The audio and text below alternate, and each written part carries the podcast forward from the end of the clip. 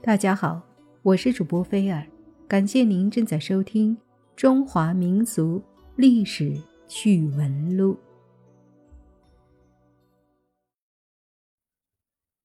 皇帝的一天都是怎么过的呢？清朝皇帝的日常，我们来听一听。清朝的皇帝每天早晨嬴政至卯初，也就是四到五点的时候。就要早起，梳洗完毕后，第一个任务是去长辈处问安。康熙朝的请安时间较晚，大约在九到十一点，而雍正之下的皇帝每日起床后就得赶往慈宁宫向太后问安。雍正之下的清帝基本都以养心殿为寝宫，早晨从这个地方出发，前往慈宁宫请安。卯时至辰时，也就是五点到七点的样子，是上早课、敬早膳的时间。清朝的皇帝十分重视文化教育，皇帝的早课称为日讲，每日由选定的大臣主讲儒家经典和《资治通鉴》等被认为有关国家治乱的典籍。上完早课，皇帝才可以享用第一餐。与常人一日三餐的习惯不同，满清皇室只有清晨、午后两顿正餐。正餐的分量相当惊人。乾隆皇帝的正餐多的时候有二十多道菜，不过宫廷菜谱样式固定，常年不变，皇帝总想在菜谱外单点。根据乾隆的膳单，也就是点菜单。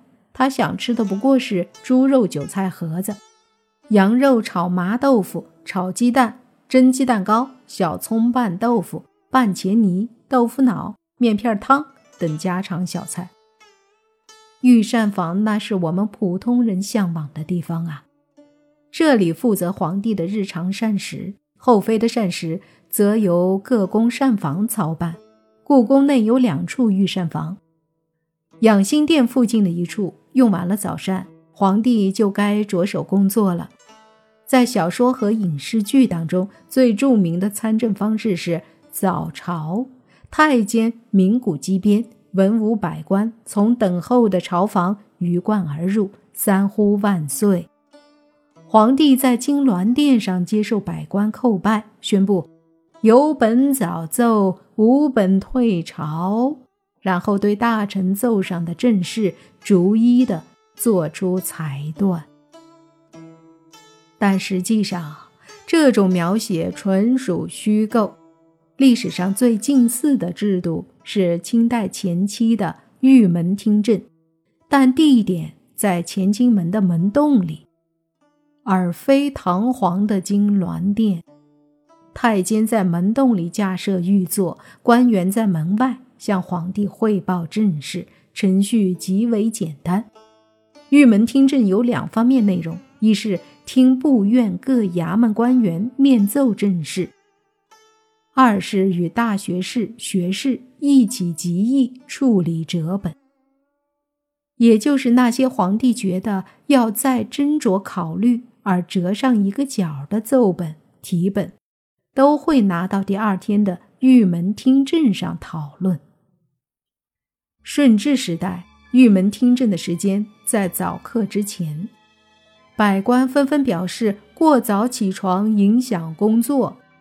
康熙帝才将时间改到了辰时，七点到九点。嘉庆以后，皇帝们渐渐泛滥，玉门听政便逐渐的废弃了。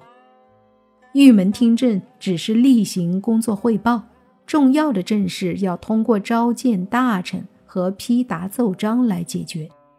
清朝设置了许多辅佐皇帝处理政务的机构，但都没有决定权，都要请示皇帝最终定夺。早膳时，奏事太监就会把王公大臣的名牌递上，皇帝一边吃饭一边考虑是否召见。另一项重要的政务是批答奏章。康熙、雍正、乾隆都亲自批阅奏章，时常工作到深夜。雍正是著名的工作狂，每天要批阅的奏折多达五六十件。他在臣下奏折上的批语，有的竟比奏折本身的文字还多。雍正在田文镜的回奏上回复：“朕就是这样汉子，就是这样秉性，就是这样皇帝。尔等大臣若不负朕，朕再不负尔等也，免之。”工作到午时，也就是十一点，就到了午休和第二次正餐的时候。正餐用毕，大约是未时十四点。如果皇帝不继续处理政事，就可以将下午作为休闲时间。皇帝的爱好各不相同，例如康熙喜欢标榜自己好读书，乾隆则以作诗泛滥著称。不过，最热门的宫廷娱乐还是看戏。宫内每月初一、十五演戏，过年过节、皇帝皇后生日也要演戏，往往一演就是十几天。皇帝平日想看戏，还可以随时传唤演小戏。清朝宫内专门成立管理戏班子的升平署，特建了一批大小戏台。乾隆帝热衷戏曲，为宫中添置了大批的行头和道具，还将戏剧内容绘成册页，以便随时翻阅。这皇帝的日子实际上是很享受的，哪有影视剧、小说当中的那么辛苦？仿畅音阁而建的德和园大戏楼是艺景，慈禧酷爱看戏。德和园大戏楼就是庆贺慈禧六十岁生日而修建的。下午十七点，皇帝的娱乐基本结束了，接下来有一顿小吃作为晚点。用完之后，就到了礼佛祭神的时间。